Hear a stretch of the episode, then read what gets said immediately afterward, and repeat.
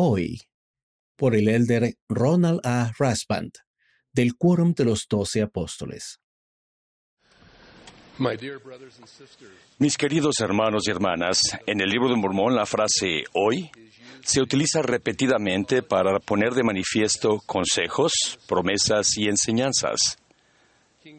En su discurso final, el, el, rey Benjamín amonestó al pueblo diciendo, Oíd las palabras que os declararé hoy.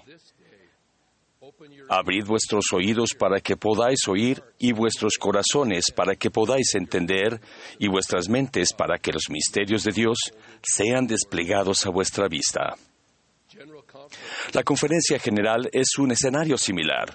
Venimos a escuchar consejos para el día de hoy, para que en todo momento seamos fieles al Señor y a su Evangelio. Lo que me preocupa hoy es la importancia de renovar nuestro compromiso con el libro de Mormón, al que José Smith llamó el más correcto de todos los libros sobre la tierra. En mis manos tengo un ejemplar del libro de Mormón. Es la edición antigua de 1970 y es muy valiosa para mí. En apariencia está ajado y desgastado, pero ningún otro libro es tan importante para mi vida y mi testimonio como este.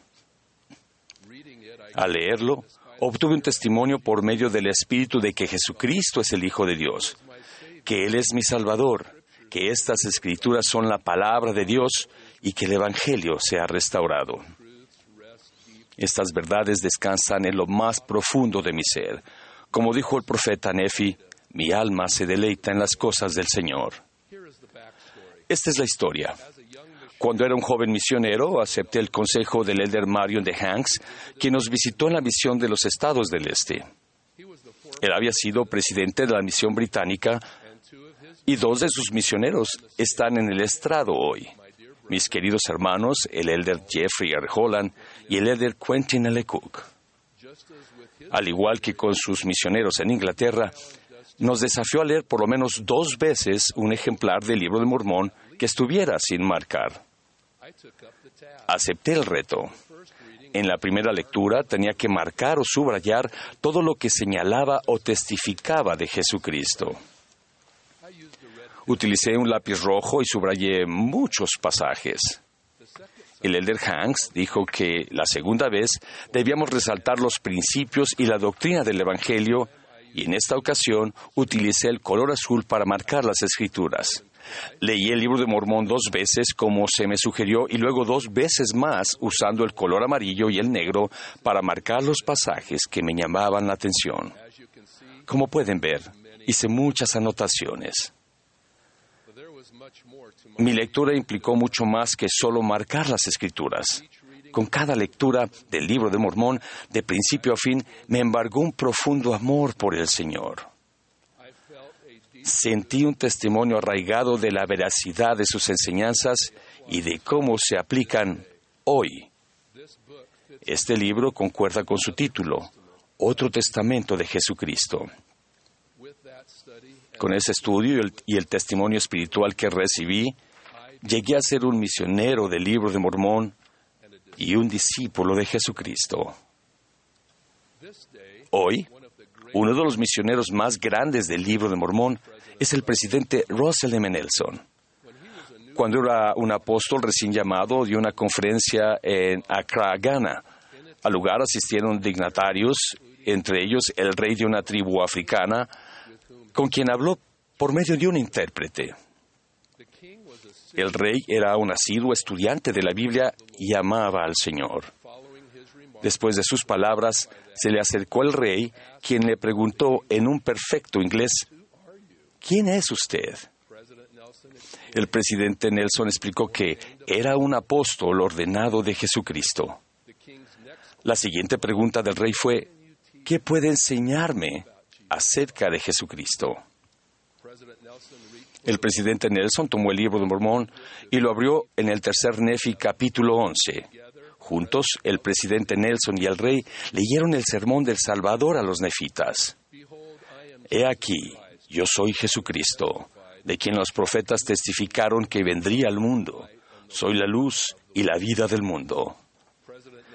El presidente Nelson le regaló al rey ese ejemplar del libro de Mormón y el rey respondió,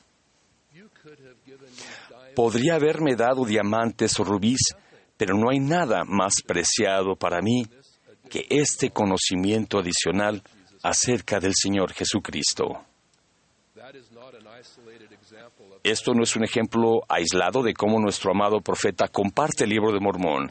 Él ha dado ejemplares del libro de Mormón a cientos de personas, siempre dando su testimonio de Jesucristo.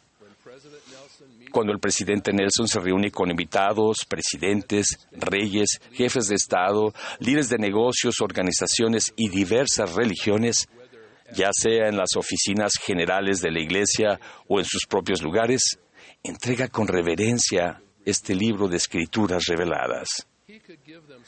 Él podría darles tantas cosas envueltas con moños que podrían terminar sobre mesas, escritorios o en armarios como recuerdo de su visita. En vez de ello, da lo que es más preciado para él, mucho más que rubíes y diamantes, tal como lo describió el rey de la tribu. Las verdades del libro de Mormón, dijo el presidente Nelson, tienen el poder para sanar, reconfortar, restaurar, socorrer, fortalecer, consolar y animar nuestra alma. He visto cómo, aquellos que han recibido de nuestro profeta esos ejemplares del libro de Mormón los aferraron con las manos. No podría haber mayor regalo. Hace poco se reunió con la primera dama de Gambia en su oficina y con humildad le entregó un libro de Mormón. No se detuvo allí abrió sus páginas para leer con ella, para enseñar y testificar de Jesucristo, de su expiación y su amor por todos sus hijos en todas partes. Nuestro profeta viviente está haciendo su parte para inundar la tierra con el libro de Mormón, pero él no puede abrir las compuertas solo. Debemos seguir su ejemplo. Inspirado por su ejemplo, he tratado de compartir con humildad y con más fervor el libro de Mormón. Hace poco estuve en una asignación en Mozambique. Los ciudadanos de ese hermoso país luchan contra la pobreza, los problemas de salud, el desempleo, las tormentas y la agitación política. Tuve el honor de reunirme con el presidente del país, Felipe Nyausi, y a petición suya oré por él y por su nación. Le dije que estábamos construyendo un templo de Jesucristo en su país. Al final de nuestra visita, le entregué un ejemplar del libro de Mormón en portugués, su lengua materna.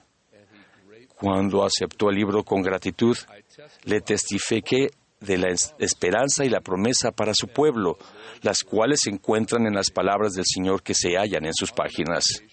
En otra ocasión, mi esposa Melanie y yo nos reunimos en Lesoto en la casa del rey y la reina. Para nosotros, el momento más importante de nuestra visita fue cuando les entregamos un ejemplar del libro de Mormón y luego compartí mi testimonio.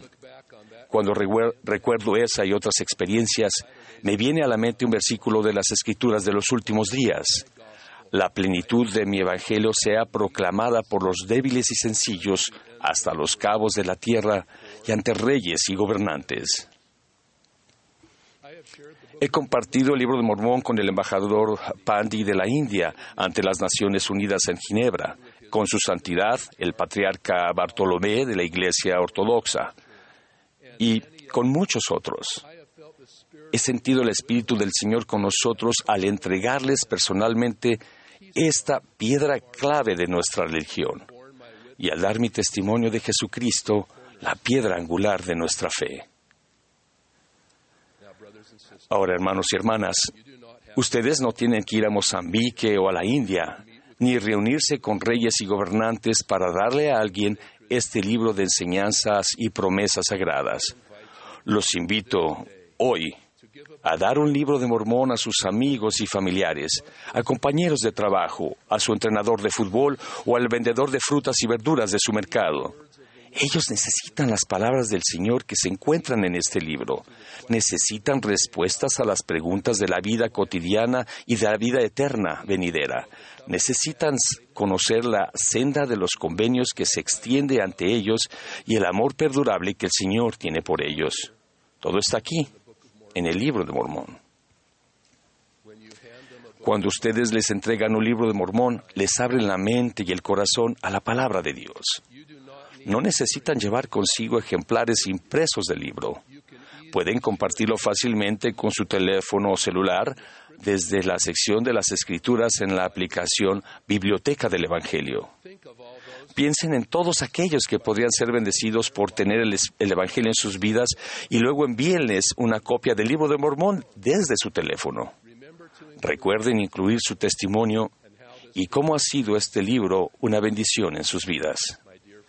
Mis queridos amigos, como apóstol del Señor, los invito nuevamente a seguir a nuestro amado profeta, el presidente Nelson, para inundar la tierra con el libro de Mormón. La necesidad es muy grande. Debemos actuar ahora. Les prometo que participarán en la obra más grandiosa de la tierra, el recogimiento de Israel, mientras se sientan inspirados a tender una mano a aquellos que no llegan a la verdad solo porque no saben dónde hallarla. Ellos necesitan su testimonio de cómo este libro ha cambiado la vida de ustedes y los ha acercado más a Dios, su paz y sus nuevas de gran gozo. Testifico que por designio divino, el libro de Mormón fue preparado en la antigua América para salir a luz a fin de declarar la palabra de Dios, para llevar almas a Jesucristo y a su Evangelio restaurado el día de hoy. En el nombre de Jesucristo. Amén.